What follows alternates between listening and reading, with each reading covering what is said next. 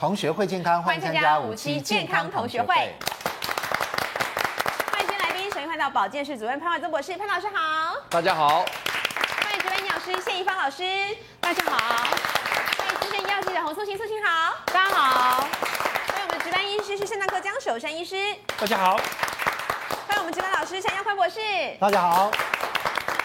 最近天气突然变冷了，嗯，但是百货公司的人潮呢不断，为什么呢？因为很多百货公司都在举行周年庆，结果没想到媒体公布出来呢，说周年庆啊，最受欢迎的东西是什么呢？卖的最好的是卖的最好，竟然是个人化的保温瓶。哎呀，就是我们面前这些的，对，因为现在大家不断少子化，这个呃单身贵族也很多，然后大家上班也都是一个人嘛，哈，对，所以这些随身瓶啊。保温瓶啊，嗯、还有这个叫做什么闷烧闷烧杯、闷烧杯的啦，哈，都特别的热卖，还真的是商品第一名哎。嗯，是。那么这些闷烧杯其实平常大家都拿来装什么呢？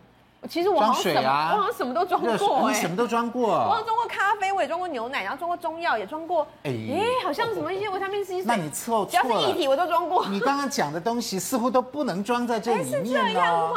对呀，等一下我们要告诉观众朋友，不是什么都把它往里面装 就行的，真的，搞不好会因为酸呐或是什么的因素释出一些这个有毒的物质，例如重金属啊等等，就把它释出来了。对，当然这些这个呃保温瓶、保温杯呢，究竟它的材质是什么？真的是细胶吗？啊，最主要是这个不锈钢吗？哈，那不锈钢安全吗？会不会有很多这个呃大陆的制品啊，用呃二字头的这个不锈钢来混充三字头呢？大家都搞不清楚，因为我们看了现场所有这些杯子啊，没有任何一个杯子告诉我们它们是什么材料。对，也不会写清楚到底是没有写三几三几的都没有，就算有那说明书，大家也都。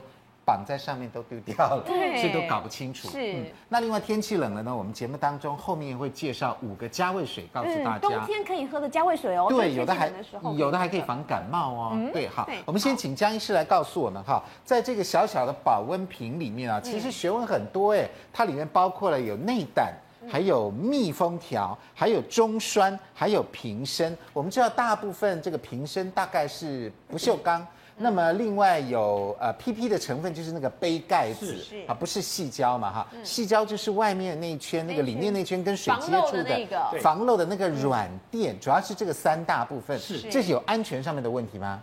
没错，第一个哈，大部分的保温杯本身啊，台湾现在已经不流行用那个水银在涂在里面那个保温杯，玻璃已经不流行了。我们小时候都是对，小时候用那个，因为那个容易容易碎啦。哎，水银，所以它也有风险的材质嘛，因为是水银。嗯，现在大部分都是用不锈钢做的。嗯，不过问题就来了，不锈钢本身它并不是每一种都可以耐腐蚀，真的。尤其是像晶晶那样子，它动不动把什么东西都加进去的时候，那你这个材质就很重要哦，容易腐蚀。其实基本上啊，如果你真是二开头的不锈钢哦，我们连装水都不太建议啊，连装水都不行，因为它装热水还是会有一定的溶出，像门啊这些东西。保温瓶啦。对啊，因为二开头不锈钢是结构钢，它本来就不是当做。它是结构钢，对，它是结构钢，是建材的。呃，对啊，就是做铁门的啦。哦，铁门铁窗的。对，哦，这样子。那你把它拿来放在石器里面，哦，你来喝喝，很容易会因为接触到溶剂，像水、油、热的东西等等的溶出来，风险大增。所以事实上是不好，风险增加。那至少要有三零四或三一六的不锈钢。哦，还有或三一六，对，这样子会比较安全。注意。那我们看过有一些不锈钢，它甚至在不锈钢内层再加上。所谓的所谓的佛层，就是其实铁氟龙啊，铁氟龙一个灰色的内层，有内胆有。那我们在那个呃热水器，就是那个保温瓶大一点的里面的有了就有了。那这个目的其实是防止水垢啦，防止你的茶垢啦，让你好清洗。对，因为其实不锈钢本身还是会沾这些东西的。那你如果加上这个所谓的。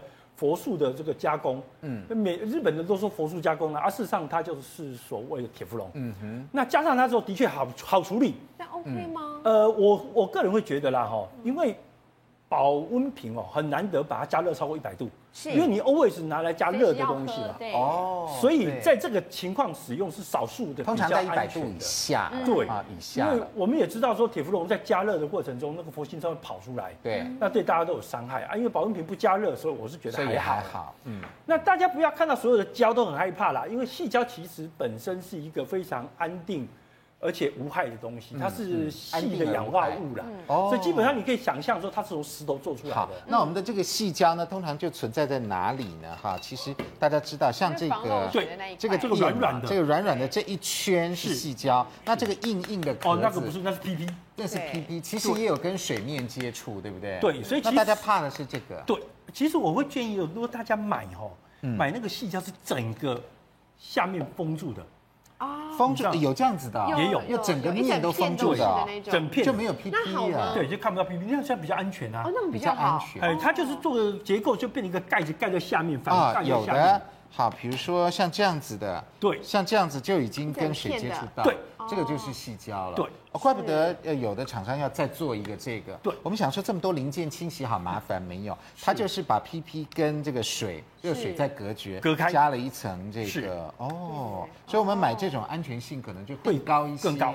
是哦，了解了。因为其实哦，大家是说 PP 耐热耐热啊，事实上很多 PP 还是会释放一定量的塑化剂出来。这样子。不过大家最担心的还是究竟它会不会有重金属的释出？来，我们请这个呃。呃，江医师继续来告诉我们，其实消基会有检验过市售的保温瓶哦，你看林林总总，哇，检验了非常多哦，但是结果怎么样呢？还真的有发现塑化剂跟铅鎘哦，哈，因为尽管大家都是用 PP，对不对？但是呃，经过这个保温实力的测试啊，等等。PP 有一些东西啊，塑化剂还真的就溶在水里面了。对，那另外其中有两个，大家仔细看哈，某某牌的真空保温随行杯，还有某某牌的真空杯等等，看，哎，真的有释出千个在水里面呢。嗯、然后它的保温效力，你看都比较差，啊，只有一个圈、两个圈而已。价钱多少？还真的都两百多。嗯，其实哦，这个问题我认为出在哪里，你知道吗？出在回收了。回收？回收，因为其实 PP 是可回收的塑胶材料。嗯，那我们分类回收，可是分类的时候，其实有时候分类的欧巴桑，其实他有时候有困难，你搞不清楚啊。对，有些可能用到回收 PP，对，再制。对啊，回收的过程中，你要知道，其实很多塑胶材料在第一个用途的时候，它可能就上颜料。是，那颜料常见的铅铬，是不是很常见的颜料。对，是。那你把这个东西回收进来，如果你没没有一些工序把它去掉的话。等一下，你再做出新的 PP 出来的时候，它就在里面。它还在里面。对，它就在里面。哦，然后再跟热水接触，就很容易发生问题，对，对不对？嗯。同时呢，为什么会释出塑化剂？对，我认为这也是沾染到回收物质的 PVC 啊。啊。再来讲 PP 这个硬塑胶哦，其实它根本不需要加塑化剂软化它。对。我们知道塑化剂是要让塑胶互相滑动用的，所以它让塑胶软化的啊，它是硬的嘛。嗯。可是问题是说，坦白讲，真的。回收 PVC 常常混进来，回收混进来，所以你看它这个不及格率很高哎，十五个里面十四个，十五个十四含有这个所谓的塑化剂，对，不是少数哦，是十五个里面的十四个。所以我们喝这个保温瓶的水呀，百分之九十的会把塑化剂喝进去，会，尤其是你万一装油的东西哦，装热水，嗯，或置放时间久，或者你放在车子里面给那个车子自然加温。哦，这个东西就会增加塑化剂的溶出量。嗯嗯嗯，好，素卿有没有补充？其实他们当时在做这个试验的时候啊，曾经那个因为消基会做了之后，然后就说，哎，怎么会多数的杯盖都会溶出这个塑化剂？啊、那究竟这样有没有符合所谓的食品容器的安全的标准呢？就那个时候的食药署啊，就会说，哎，问题是一般人照道理他，因为他们的想法很单纯，他们觉得正常使用下那个水应该不会去碰到杯盖。所以他们就会认为说，当时食品容器其实只要它容器合格，其实很足够。没有杯盖，照道理他不会碰到杯盖。他说。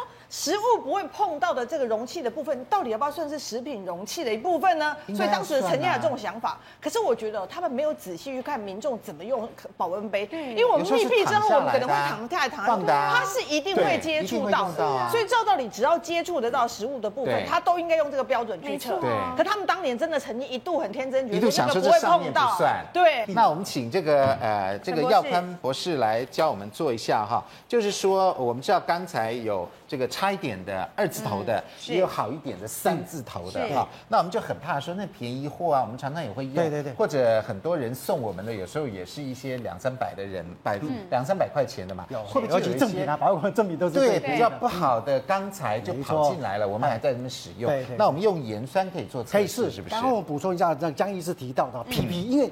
不锈钢里面的，当然材质好坏价格差很多吧？对，哦，因为有二字头的、三字头，等一下我们跟各位介绍。但是呢，这个杯盖里面的 PP 哦，如果你说，哎，我这里面真的很好啊，我这个是三三零四的啦，三一六的很不错，但是呢，用太久还是要淘汰哦，因为上面的 PP 塑胶哈，要淘汰啊。对，因为 PP 塑胶它还是塑胶，虽然它可以耐温到一百三呢，但它老化哦。这个部分跟这个部分，对，它还是要老化。多久算太久？多久？如果你看发现已经变黄了。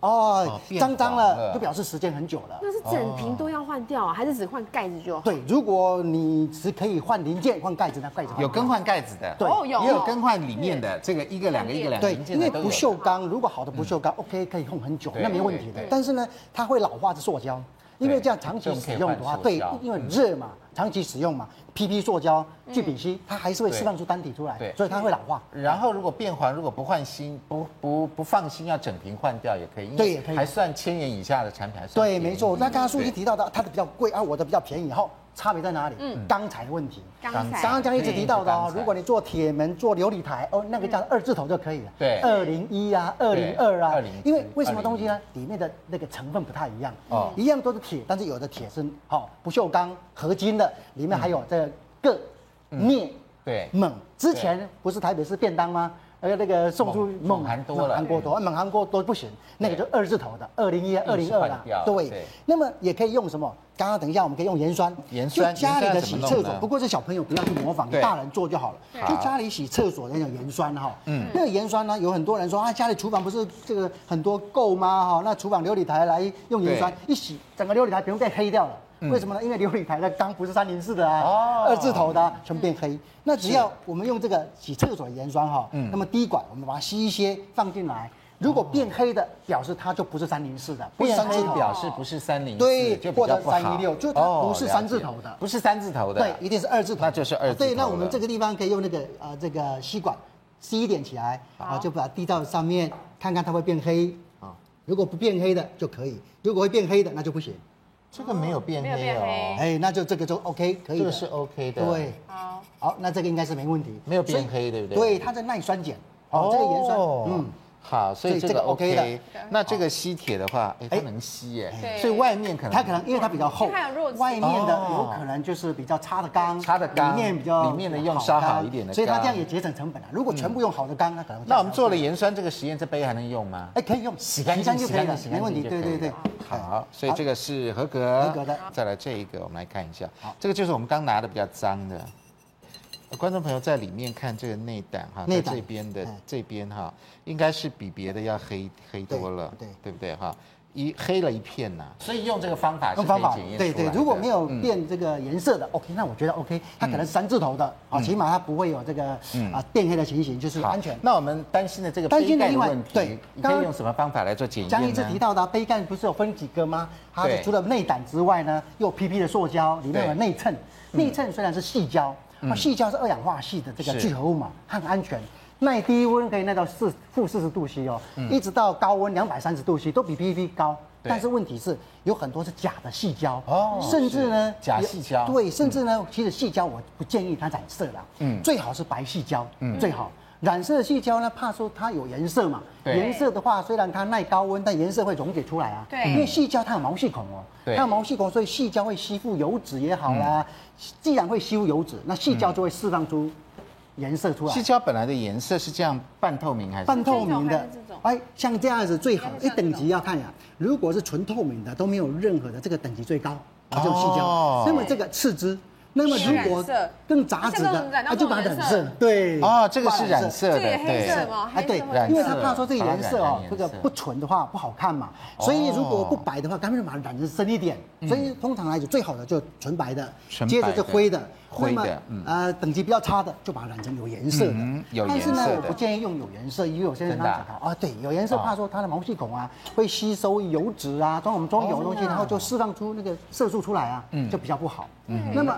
白色要注意哦，通常白色呢，我们觉得用久会脏脏不好看嘛，像这个样子，真的都不好看啊。对，但是有的变颜色嘞，有的都不会颜色啊，不会变啊，还很白哦。对对，那为什么呢？厂商就讲的，哎，那么让它鲜艳一点，就加所谓的荧光剂。我们这里就一个怕加荧光荧光的检测器啊哈。通常荧光检测器最常见到的就是，哎，那个纸啊没有荧光啊，像这个纸啊，你看啊，它有荧光的话。马上的荧光反应是蓝光，对，蓝光反应蛮多的。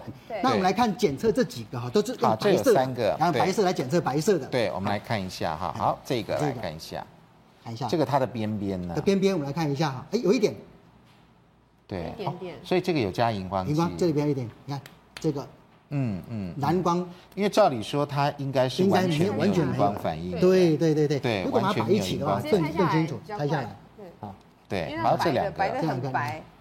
哦，非常清楚，有有没有？好，对，它就有点蓝光反应，对，它没有，它没有荧光反应，上面的有，上面的有荧光反应，可能有哎，对，有可能，那这个呢？再试一下，嗯，这个没有，因为啊，当然这个好，是这个，我们来就比较一下，看这个摆在一起。没有，哎，这个就没有，这个就一点蓝蓝的。对，好，这个没有，这个有。对对对，所以换句话说，同样是感觉上是细胶的产品，嗯，好，感觉上是这样的，这个有加荧光，有荧光，它荧光目的是它这个没有。对，如果在洗的时候哈，会觉得哎比较耐用，然后比较不会那么脏，洗干净比较干净，就好像衣服加了荧光剂加，哎比较白。那不是我们变得很难选的。你看，我如果要选有颜色的，等于它有染过，不好嘛。对。那选白的又担心荧光剂，我我可以当场在厂商那边测吗？对呀。啊，真的吗？你在那边测吗？要拿一个荧光笔，对，拿一个荧光笔测一下。对，那如果没有买那个牌子，如果有荧光反应，就跟他反应一下。如果他最好在厂商标示，就不用自研酸，那标示三一六或三零四就 OK 了。标起来。它里面的像，对，来细胶，因为很多人哦，这个颜色哈，有的用细，不是橡胶，不是细胶哦。对。那橡胶通常都染色比较多嘛，啊，橡胶很便宜啊，它价格差很多啊。那橡胶混成细胶，对，它混了，那就差很多，那不耐热的嘛。那细胶分。对，哎，像这个通常来讲哦，细胶这个材质啊都是比较坚硬一点，没有那么弹性那么好。那橡胶的弹性比较好。潘老师，这个真的是所有每个人都会用的东西，那你给大家什么样的建议呢？因为我们用盐酸，感觉上用这个方法一般。这个家庭主妇使用起来也会有危险。那如果用吸铁的话，哎，素卿说已经被破解了，怎么办呢？我是觉得尽量减少它的这些所谓的塑胶类的材质，对我们是有帮助的。嗯，所以你可以看到，在你看到这像这种东西的话呢，它是完全在这里没有任何塑胶材质。哎，对，都没有不锈钢。可是呢，你可以看到呢，有些的时候呢，它是会有一些塑胶材质。哦。所以，所以我去买的时候呢，我是非常不喜欢买这种的。啊，你不要因为因为我是觉得对我来讲没有意义。这给小朋友？不是不是没有，我对我没有意义。没有意义。对我一般我喜欢买就这种，就是说完全没有。哦，了解。那另外我本身呢也不太喜欢外头有任何的颜色。你也不要颜色。不喜欢对，我觉得这个颜色。所以就是不锈钢。对，就不锈钢的颜色对我就非常的好。当然是说有的人怕会烫手。但是其实事实上，它做的时候，它如果中间里面有隔空气，它一样不会烫手。嗯嗯。那另外就是说，一般来讲，它的隔热效果也都还不错。是。虽然是会有稍会有稍微一点热，但是不至于烫。而且事实上，我们在装的时候，我个人啊，我没有办法装太烫的。哦。因为为什么呢？因为我喜欢装大概差不多四十多度的时候，吃起来刚好温温的。对。是。你如果装到六七十度以上，都是烫嘴巴。尤其是我在车上这样一烫一下，哇啊，那不得了！所以我不太喜欢装粉烫。四十度左右。所以我就建议大家，第一个就是在选择的时候，其实我们没有必要这些东西，对，用这个就可以了。对对对，那另外呢，就是说呢，你看这个盖子这个地方也是一大堆有的没有的。嗯。那那其实我也不需要这个。它其实没有，它其实原来的设计，有的人在在买这个保温瓶的时候呢，很着重保温热度的能力。对。比如说他们会去测试，比如说二十四小时，嗯温度能下降多少？嗯，但对我来讲，我不在乎这个，因为我不会用到二十四小时。是，我早上出门，我早上出门的时候，我中午那一瓶就喝完了。对，所以我只要能四小时控温，不太不会不会掉很多，降温太多就。对对，所以所以它为什么控温多？原因就是密闭要多嘛。对，那密闭越多，它的这种所谓的软软性材质就越多。那可是如果我不需要那个管那么多好的话，我其实事实上就用硬材质就可以。加上它这个盖子，如果说很容易就直接盖上来的话，你可以看到，OK 了。这个地方当然说这个地方还是 PP 没有错啦。对。可是刚刚我们这个江医师也提到过，它这一块其实也可以是用这个细胶包。细胶的。对，如果所以我我现在目前买的是钢对钢。啊，对，缸对钢对，但但是钢跟钢之间没有办法密闭是错，没错，因为它会有缝隙，对，所以它的缝隙必须要靠软材质接，细胶，那这个软材质接就用细胶接就可以。哦，所以我们可以去。我的意思就是说，它的接缝的 parts，嗯，越少越好，越少越好，越少越好。第二，这第一个我大教大家选，这你一定会选的嘛。会。第二个我教大家就是说呢，尽量不要有 coating，就尽量不要有那种。不要有加那个涂层的。虽然刚刚江医师特别提到，他讲的也没错，就是说呢，一般我们加上这个铁氟龙涂层，我们在这边是不可能烧煮，温度不会太高。不过，但是他可能忘了一件事情，就是呢，我们经常会有东西放在里面呢，酸性材质太高或者有发酵。举例子啊，诶，我常用，我知道哈，我豆浆放在里面，是对，然后呢，我后来呢，因为事情忙，我没喝完，对哦，到了我晚上回家打开的时候呢，它发酵了。对，它里面结变结块，是酸掉浆，对，酸的，它结会酸，会酸，对对，会酸掉，但酸掉是有麻烦哦，它开始会在里面有腐蚀的现象，因为它有发酵，发酵。然后呢，我们家的人呢，有的人我不知道是谁，我现在还没抓到，就是呢，他会去用那个刷子去刷它，刷，对，所以我有看过，就因为我现在是很注意这个，我是绝对不买涂层的，但是因为以前可能有买过涂层，看起来没坏的时候，我就还在继续用，对。结果他刷了以后，那个涂层开始会剥落，哦，因为他有时候他刷的时候太用力，他一直想把那个刷掉，对，甚至有很多其他的食材，如果你装装别的食材，它发酵的时候，它那个涂层也会有粘，它可能一开始的时候只是粘在上面，但是刷的那个人太努力了。哦，就刷掉，所以我看过非常多的保温瓶里面有涂层的，对，结果它是那个涂层已经有刮痕都掉，那这个就是跟那个所谓的炒菜的时候不是过热，而是去刮出来的。所以而且而且更有趣的是，如果真正的刚刚大家所提到的三零四或三一六的钢材，基本上我们是不怕锈的，所以因此我不需要那个涂层。一般来讲，据我了解，都是二零几的钢材，他比较喜欢加涂层，原因是因为因为我比较容易锈，那我比较容易锈，我当然要再加一个保护。保护层。那如果我不容易锈的时候，我我为什么要加？本身钢已经用很好了，干嘛还要？我没有必要保护啊。所以这个部分我也是特别提醒大家，就是说，如果说你要买的时候，我们尽量不要买涂层的。我觉得。这个是没有特别这个必要性，嗯、这个是非常重要的。好的，所以这样是提提提醒大家注意。好的，那究竟这些呃不锈钢的保温瓶究竟要怎么样清洁呢？是不是有别的好方法呢？广告回来就告诉你。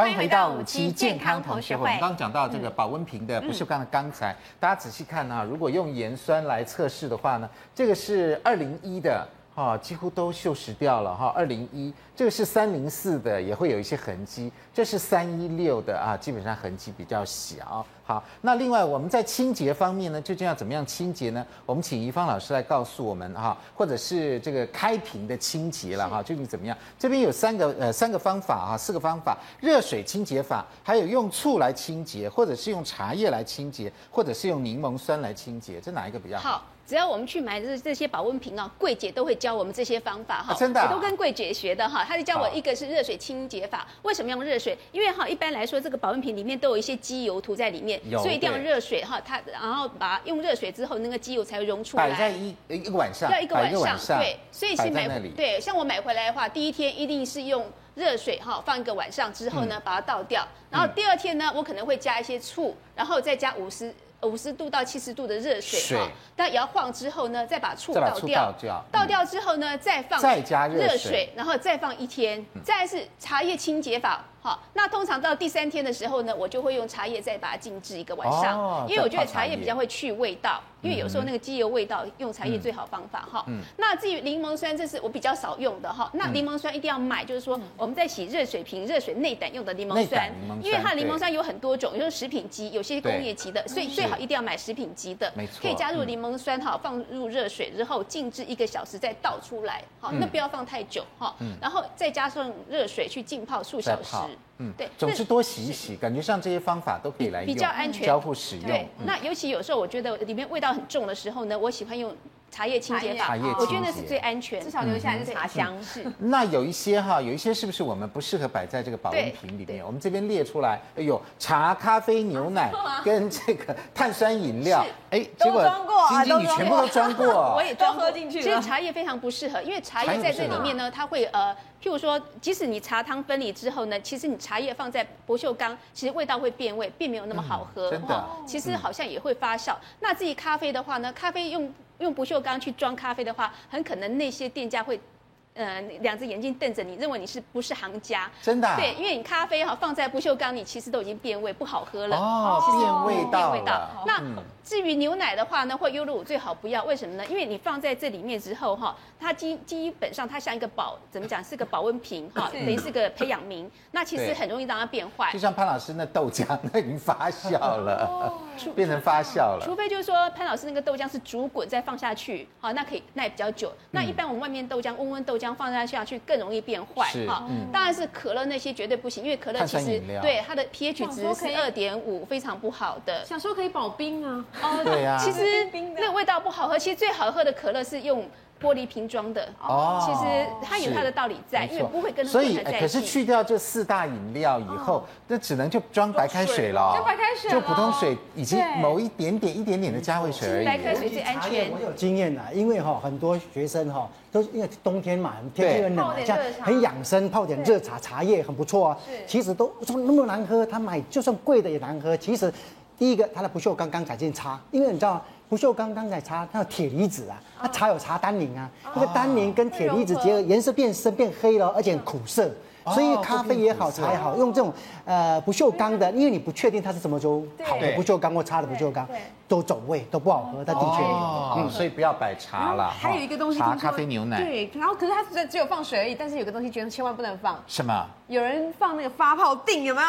不行，把发泡钉放进去，然后一打开，砰，那个盖子就飞上去了。哦，那当然啦，因为它它产生气体了嘛。但是我们真的贪方便，我曾经放过，只是还好我没有盖盖子，我是放在桌上放进去，要不然它真的会会把它爆开来一样哦。哈，所以这些东西呢，我们尽量不要摆在保温瓶里面。那最近天气冷了，我们放一些加味水应该是可以的。好，那怡芳老师来帮我们介绍这个柠檬水哈。上次您介绍帮我们介绍这个柠檬切片。切片，同时是用日本的方法，这个盐腌的，哎呦，观众又非常的喜欢，觉得说，嗯，这个呃，潘老师有讲过，上个礼拜五说柠檬蜂蜜水还真的能够这个预防感冒哦，增强我们的免疫力。哈，那您帮我们介绍另外一个可以直接把柠檬皮吃下去的方法，是，就是用刨丝的方法。对，好，这也是潘老师教我们的。来，怡芳老师来帮我们示范一下。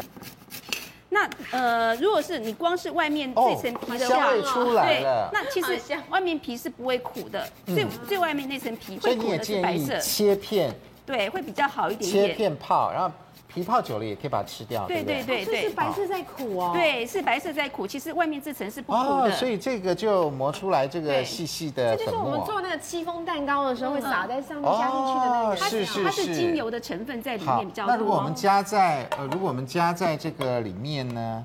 然后如果用这个来加热水，这样子行不行呢？这也是可以，可以把也是一个方法，对不对？那精油成分释放出来，释放出来加热水，对对对，而且颜色很香，嗯，像这个就觉得很好喝。了之后就不会胃食道逆流哈，因为其实胃食道逆流是因为柠檬酸的关系。这我，嗯，对，可以喝喝看，可以喝喝看，真的，我来喝喝看。这个味道香味，很香，而且颜色好美哦，好香哦，颜色很美，真的好美。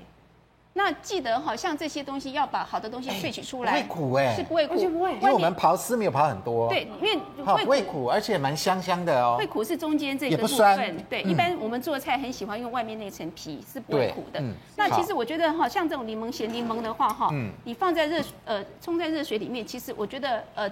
按照日本方式是一定要对，要腌三天之后呢，味道会回甘比较好。所以我们把盐巴跟柠檬泡泡三天。要三天哈，像我这已经泡大第三天之后呢，哎，都出水了，出水了，然后再加进去，再加进去，对呀，再加进去。对，其实我发觉味道真的是更好喝，再喝喝看，会更好喝。好，我我来搅一下。所以呃，潘老师这样子呃，单纯的柠檬水会不会也能够预防感冒啊？呃，我上次是讲说柠檬柠檬水是对咳嗽咳嗽，咳嗽，对对对对，所以这个可以止咳。呃，蜂蜜柠檬水，对。蜂蜜，它是最主要蜂蜜的效果。对对，而且也是很好喝，很好喝。对，味道不一样，是不一样。对，微微咸咸咸咸的，而且就是量不要太多，一点点。其实我觉得那个感觉喝起来还不错。哎，真的都好好喝。最主要是为什么呢？因为呃里面，对，因为因为像这种柠檬哈，切片之后呢，像这种呃柠檬整个整个下去之后，柠檬皮哈，它最主要里面最主要是柠檬苦素，还有一些很重要 T P M F 那些精油成分，还有那些就是。很好的所谓抗抗氧化成分，一定要热水才有用，没错。所以热水一定要一百度 C 哈，大概冲两次，所以有效成分才萃取出来。所以我们千方百计的要吃皮，就是这个道理嘛，以及那个白白的那个东西。所以整个柠檬呢，除了这个尾巴大家不能吃以外，其他全部都可以加以利用。好，这个是这个加味的方面哈。那另外我们再来介绍，目前网络也非常红的是什么东西呢？这个。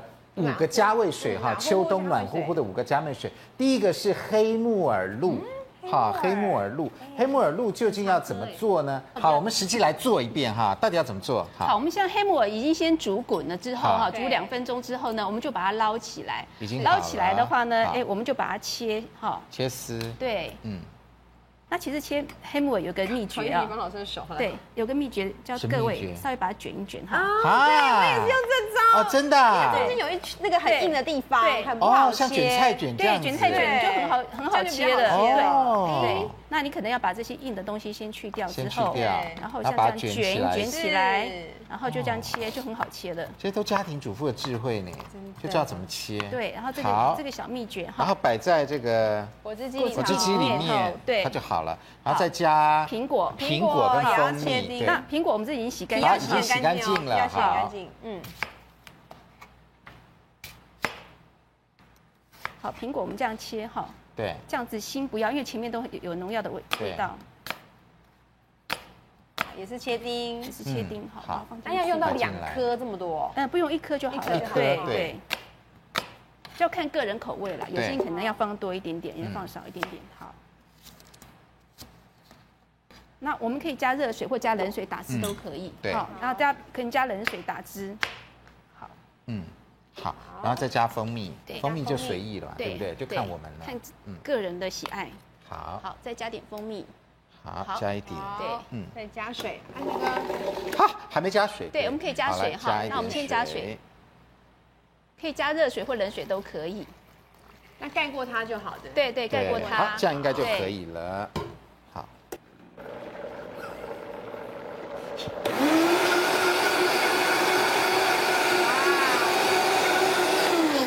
好，那我们现在已经打好了，对，打好了，OK。其实很方便哈，哦，好香哦，对对对。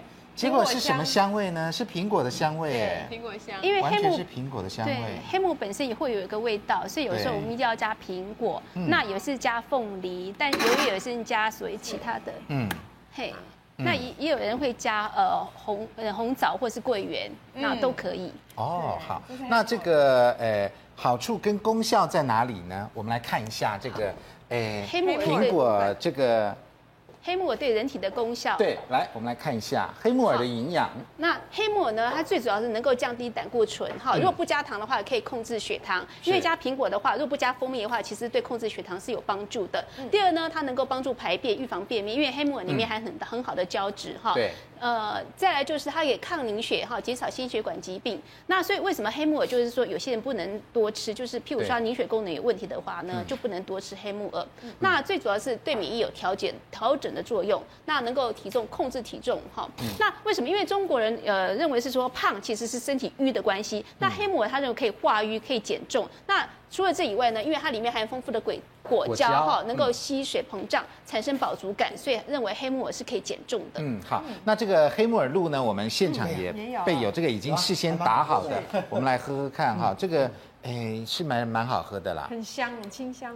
都没有加糖就觉得很甜哎，就是苹果的这个甜味。蜂蜜，有蜂蜜，蜂蜜，而且加了蜂蜜。这个真的还是建议自己做，因为之前他们曾经呃，我忘记是消基会还是哪个单位曾经去检测市售的这些所谓的黑木耳露，黑木耳露，结果发现其中绝大多数。木耳的比例很少，其实多数是糖，所以你看起来都黑黑的。我觉得市售的真的很甜，很甜，很甜。然后发现木耳非常少，哎。哦，木耳太少了。对，所以你以为你喝黑木耳，其实你都在喝黑糖。所以我们建议还是 DIY，除了猪油以外，这个也要加入 DIY 的行列，可能会比较好一点。所以这个是黑木耳。好，那另外还有什么呢？另外还有这个，我们在冬天暖乎乎的话，可以喝这个红枣水啊。红枣水，来，我们请潘老师来告诉我们一下，红枣水要怎么做呢？应该算比较简单吧，哈。红枣基本上你要做的时候，第一个你还是要先洗干净了，嗯，因为你千万不能买来之后就直接使用，要洗干净。对，洗干净之后最好是去籽。嗯，对，因为去籽的话，因为我们去去完，而且我们上次在这边教过大家，我不知道还记不记得，就是拿那个吸管，就是那种吃那个珍珠粉圆那个吸管，一戳它，籽子就出来，籽就出来了。对，那出来之后呢，不要买那个现成已经去好籽的，不，那那怕脏哦，怕脏，因为你如果去好籽的时候，你再洗的话，味道都洗掉了，洗掉了。所以如果没有呃没有去籽的时候，那时候你洗，它基本上不会把味道洗掉。对，然后去完籽之后呢，如果你想要再把它切碎也可以，不切碎直接泡也可以的，因为那个已经可以溶出来，已经可以溶出来了。那溶出来你放到热水里面去泡呢，就是看你看你又愿意快还是慢。如果慢的话，就是拿保温杯泡，然后慢慢喝。那如果说你要快的话，就用水煮。哦，就水煮的话，基本上也就是几分钟就可以了哦。那我建议第一就是说呢，不要加糖。因为其实红枣已经够甜了，本身已经很甜了，我觉得已经够甜了。然后呢，有些人呢，如果需要的话，还可以加一些姜片。哦，哎，红枣加一点姜片，加姜片。对，那这种对什么人最好呢？对，现在秋冬季节到了，对，那大家有些女孩子手脚冰冷，是啊，或者是怕冷的人，嗯，那这个红枣加这个姜片就非常的好。红枣姜片。那它对于你可以看到哈，在中医里面，对于脾胃虚弱。嗯嗯啊，比如说您这个吃东西吸收力比较差，通常都瘦脚的啦。像我们这种瘦脚的都脾胃虚弱啦。嗯啊，像你这个短口短口都脾胃很强。我这不用。哎对啊，所以呢，然后呢，或者是容易腹泻的，你看又是我们几个了啊，又是我跟他了。所以呢，这种脾胃虚弱、腹泻的人，这种红枣啊姜片就很好。嗯。另外，你觉得很累的人啊，就是平常觉得倦怠无力的人，但是呢，另外呢，就是说呢。啊，它基本上呢，它还有养血的功能啊，就是女性呢，如果说是这个 MC 来的时候啊，喝一点这个啊红枣水啊姜片水也都很好啊。但是呢，啊有有些人的不能喝了，真的。对，比如说呢，你已经上火的人，嗯啊，比如说因为这个东西是补补血养气的，所以你如果说本身如果说是喉咙已经发炎啦，嗯，风热感冒的啦，那就不要再补了。另外，如果说你已经有这个所谓的啊。呃，自体免疫系疾疾病，现在已经在服用一些所谓的啊、呃、免疫调节的药物，嗯、这时候你也最好不要再喝太多，嗯、因为这时候要请教一下中医师，对。避免你补一下以后呢，又造成这个自体免疫疾病变得更严重。嗯，对，嗯，那这个红枣水应该是泡热水了，对不对？泡热水、水煮都可以，都可以，先洗干净，然后泡热水就可以了，把那个糊去掉，对不对？那我们现场也有已经泡好的，泡红枣水泡在这里，那红枣也可以顺便把它吃掉了。蛮好喝的哎，像我我在上课我就泡这个，但是我加的是加几片，没有加姜啊，怕太辣嘛哈。啊，我加的是桂圆，加几片桂圆，甚至几个这个枸杞子，哎呀够。那通常哈，譬如说这个有在常常讲话的哈，啊或老师，哎蛮适合的，刚好保温瓶泡。像潘老师讲的，慢慢的释放出来，不用煮，因为对这个没有时间煮嘛，就这样泡的，带到家里去就慢慢喝，哎，一天要喝一瓶，那也很不错。对，所以这个是红枣水，算是比较简单的。我觉得在秋冬这个呃比较天气逐渐转冷的时候呢，像红枣水跟柠檬水，我觉得都蛮适合的。对，那另外还有三种加味水，也是在这种秋冬之际非常适合的呢，是什么呢？广告回来之后介绍给你。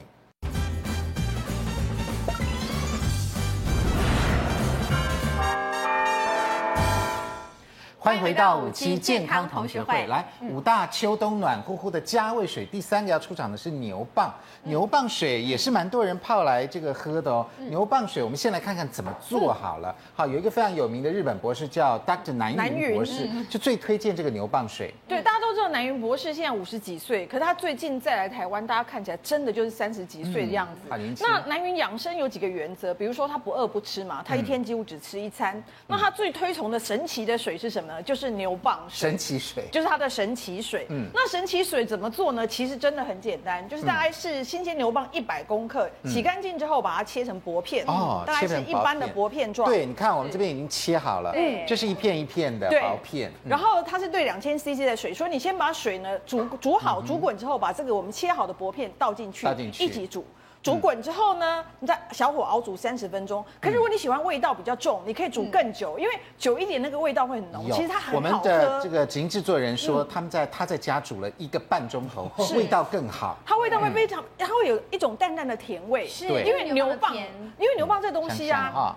看起来你觉得他说是好像是就是一般根茎类植物，可是因为它有几个特色，比如说呢，为什么大家会这么喜欢它？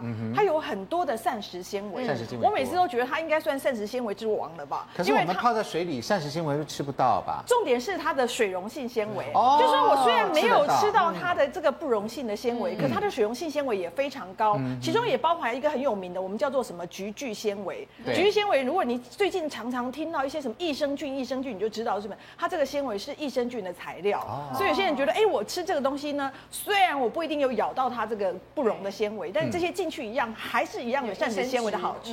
对，所以有益生值，而且同样有水溶性纤维的好处。另外，他们就说，为什么他很推崇它？因为他就认为它会护肝。他认为说，它护肝主要来自于它可能有一些多酚类的成分，那可以帮助你的肝脏做代谢、做排毒动作。另外呢，它还是有一些矿物质的成分，像钙啊、镁啊、锌啊都有。嗯，然后所以他认为说，哎，这个东西真的很好，就帮助你的血管啊。然后它的氨基酸也很多，其中包括七种的必需氨基酸。所以必需氨基酸大家就知道，你如果不吃进来，你的身体不会自己制造的。所以他就靠这样子吃的话，他就觉得说，哎，可以维持它很好的外表。其实我跟你讲，如果大家觉得说，煮很麻烦呐、啊，之前那个宛平营养师啊，其实他也有示范一个比较简单一点点方便，因为上班族觉得我每天在那边煮很累，对呀，所以他的做法就是我洗干净之后，我一样把它削成薄片，再稍薄一点，比这种厚切片再薄，薄一点把它弄干，晒干然后烤干都好，然后就直接用我们刚才节目一开始是不是有介绍那个焖烧杯？对，有那焖烧杯，对，用热热的开水，然后直接倒你已经做做好的那个薄片，热水倒进去之后盖满，但一个晚上它也是会出来，味道也很好那就。比较方便。对，就是说，如果上班族你真的真的没有时间这样做的话，这是一个变通的方法。我们现场也有这个，对，牛蒡水，牛蒡水，大家来喝一下啊。透明的，嗯，就喝所谓水溶性纤维。对，可是有些人喝了之后会觉得那个肚子会咕噜咕噜，嗯，为什么？因为它纤纤维多，有时候会胀气，有些人会。哦哎，这个。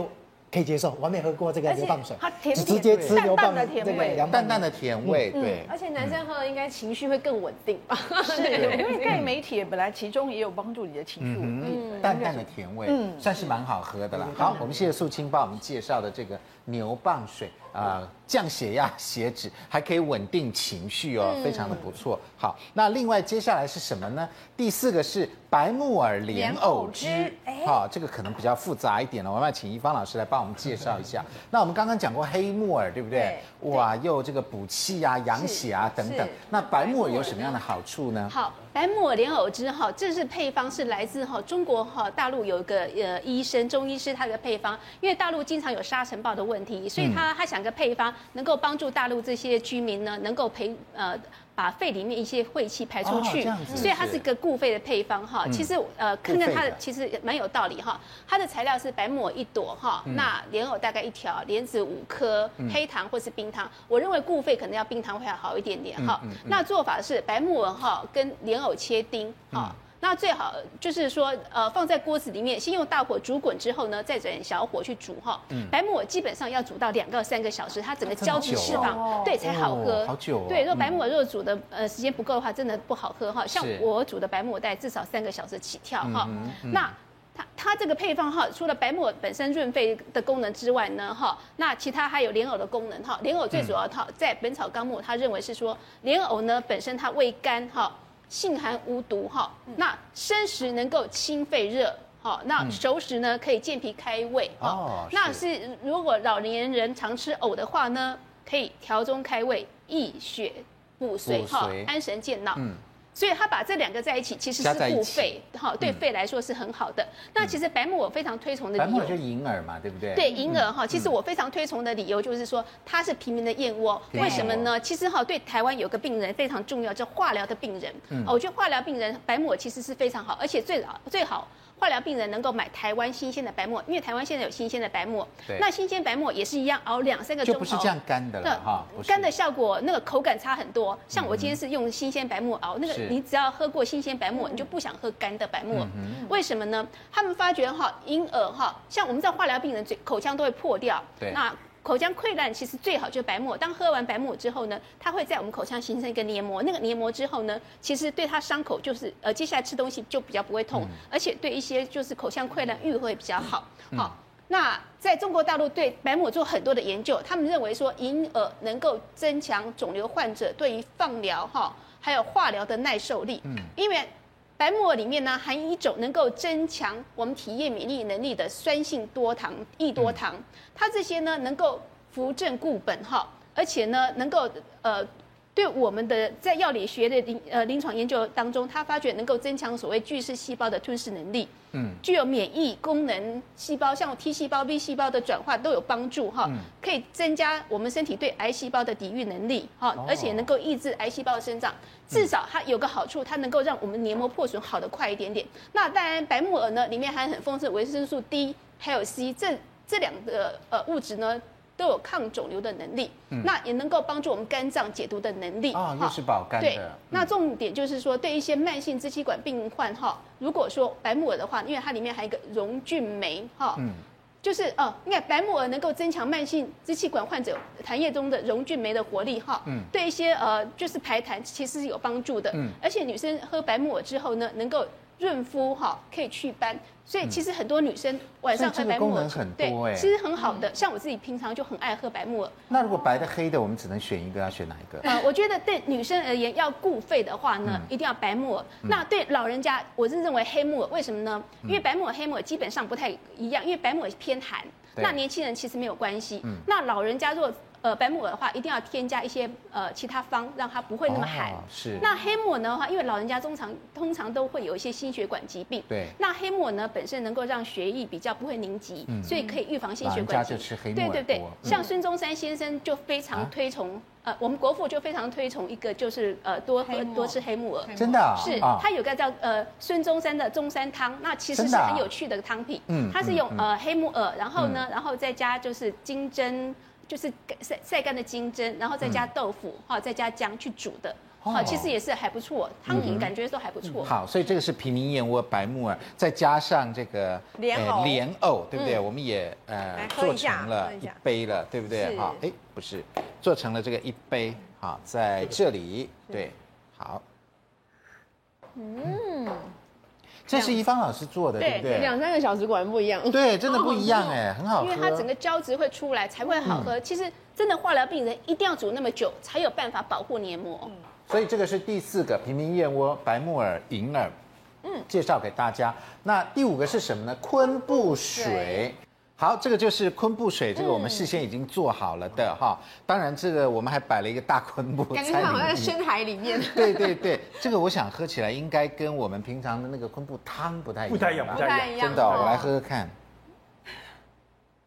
如何？哎，很昆布，很昆布，然后跟汤味道差不了多少哦。对。好，那这个究竟有什么样的好处呢？进广告，广告回来就告诉你。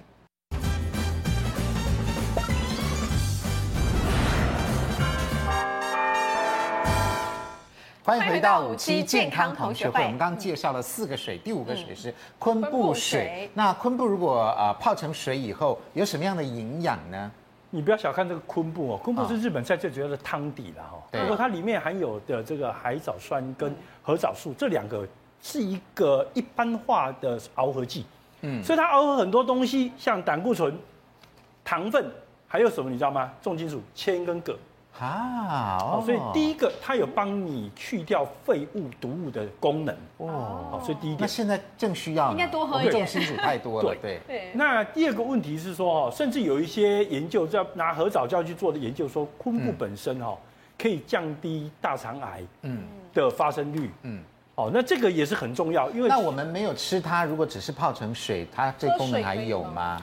呃，有呢，因为刚才我们泡成水的方式，不是它切成很细的剪剪剪，对。那剪那么细之后，那个核藻胶就会从那个组织壁里面出来。水泡久了之后，它会溶出来。出来了。哦，所以它是很有呃很有趣的一个植物，而且用的很多。